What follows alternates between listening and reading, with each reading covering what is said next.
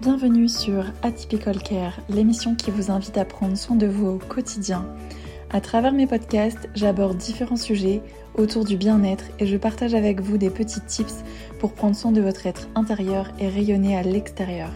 Chaque épisode est un shot de positivité, de bienveillance et de partage qui vous encourage à révéler et répandre votre magie. Je vous envoie de belles énergies et je vous souhaite une belle écoute. Le podcast d'aujourd'hui porte sur les cicatrices. Mais alors qu'est-ce qu'une cicatrice? Une cicatrice, c'est un tissu fibreux qui vient en général remplacer un tissu normal après l'apparition d'une lésion. Alors une cicatrice, elle peut apparaître lors d'une réparation cellulaire de la peau ou après un traumatisme cutané comme une blessure ou une intervention chirurgicale par exemple. Elle est donc le résultat du processus de cicatrisation. Les cicatrices peuvent laisser des marques sur la peau qui peuvent être plus ou moins profondes et elles peuvent avoir différentes couleurs et différentes tailles. Aujourd'hui, ce que j'aimerais aborder avec vous, c'est comment prendre soin de votre cicatrice. Mais déjà, il est important de savoir pourquoi prendre soin de sa cicatrice. Pourquoi c'est si important? Dans un premier temps, ça va vous permettre de réinvestir votre corps et d'entamer un processus d'acceptation, principalement si la cicatrice est survenue après une chirurgie. Ça peut être parfois difficile d'accepter cette, euh, cicatrice, ce nouveau corps qui change. Et puis prendre soin de votre cicatrice, ça va également vous permettre de mieux accepter cette étape et cette période de cicatrisation. À travers ce podcast, je vous invite par l'auto-soin et l'automassage à prendre soin de vous et de votre cicatrice.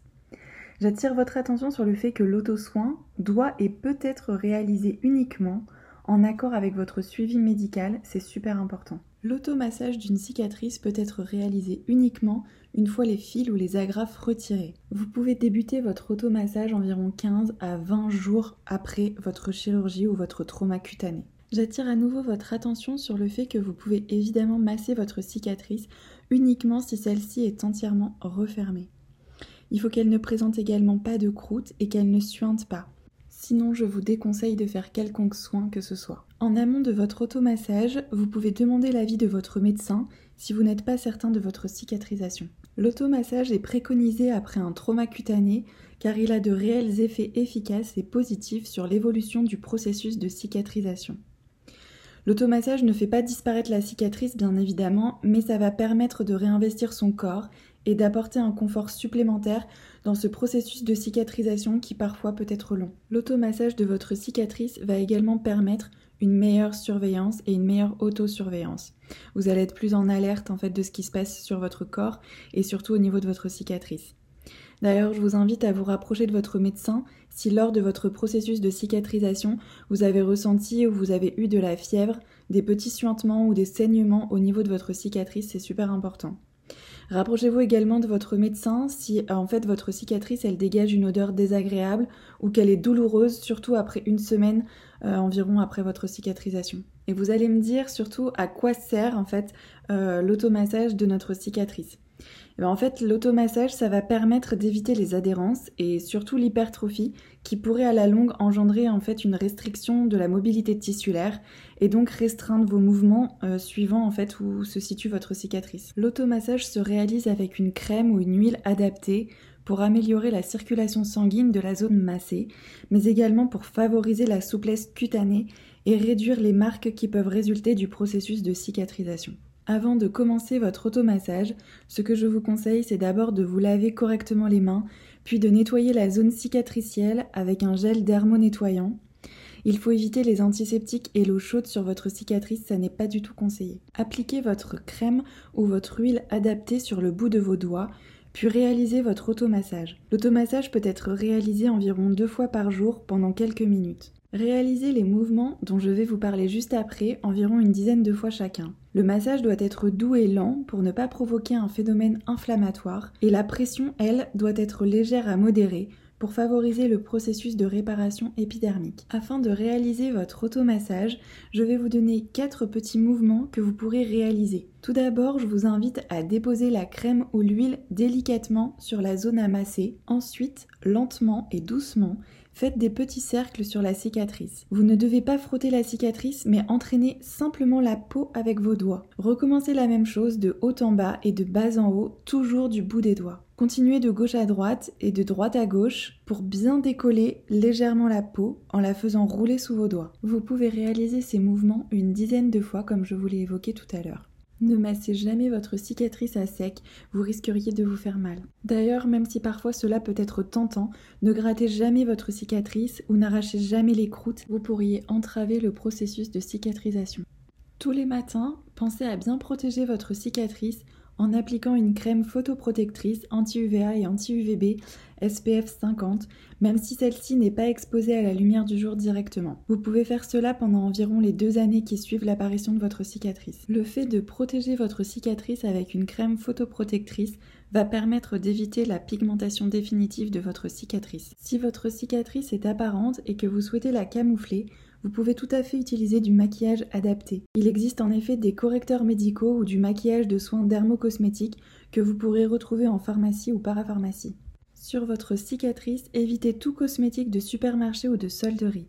Ne mettez pas de crème ou d'huile parfumée et évitez les huiles essentielles et les produits à base d'alcool tels que le parfum par exemple. En fait, évitez tout produit qui risquerait d'altérer le processus de cicatrisation. Du coup, si on reprend mes petits tips pour favoriser une bonne réparation cutanée, en 1, bien nettoyer la zone cicatricielle à l'aide d'un produit lavant doux adapté aux peaux lésées, c'est super important. En 2, protégez quotidiennement votre cicatrice avec une protection SPF 50. En 3, deux fois par jour, effectuez un automassage de votre cicatrice avec une crème ou une huile adaptée en effectuant des mouvements doux et lents. En 4, vous pouvez effectuer un suivi régulier auprès de votre médecin ou d'un masseur kinésithérapeute. En 5, en cas de doute ou de complication, n'hésitez pas à consulter votre médecin ou un dermatologue. En 6, des plaques siliconées peuvent vous être prescrites par votre médecin pour soulager les démangeaisons et la douleur. Elles peuvent également vous être prescrites pour assouplir la cicatrice et réduire les rougeurs. En 7, prenez soin de votre cicatrice, mais surtout prenez soin de vous. Pour aller un petit peu plus loin, si l'on s'intéresse à la peau et aux émotions, la cicatrice est la marque physique d'une blessure. Le fait d'avoir une cicatrice est un constant rappel d'un événement qui a été source de douleur. Si physiquement une cicatrice peine à se refermer, cela peut traduire émotionnellement l'acceptation qui reste encore difficile. S'il y a une infection persistante sur une cicatrice,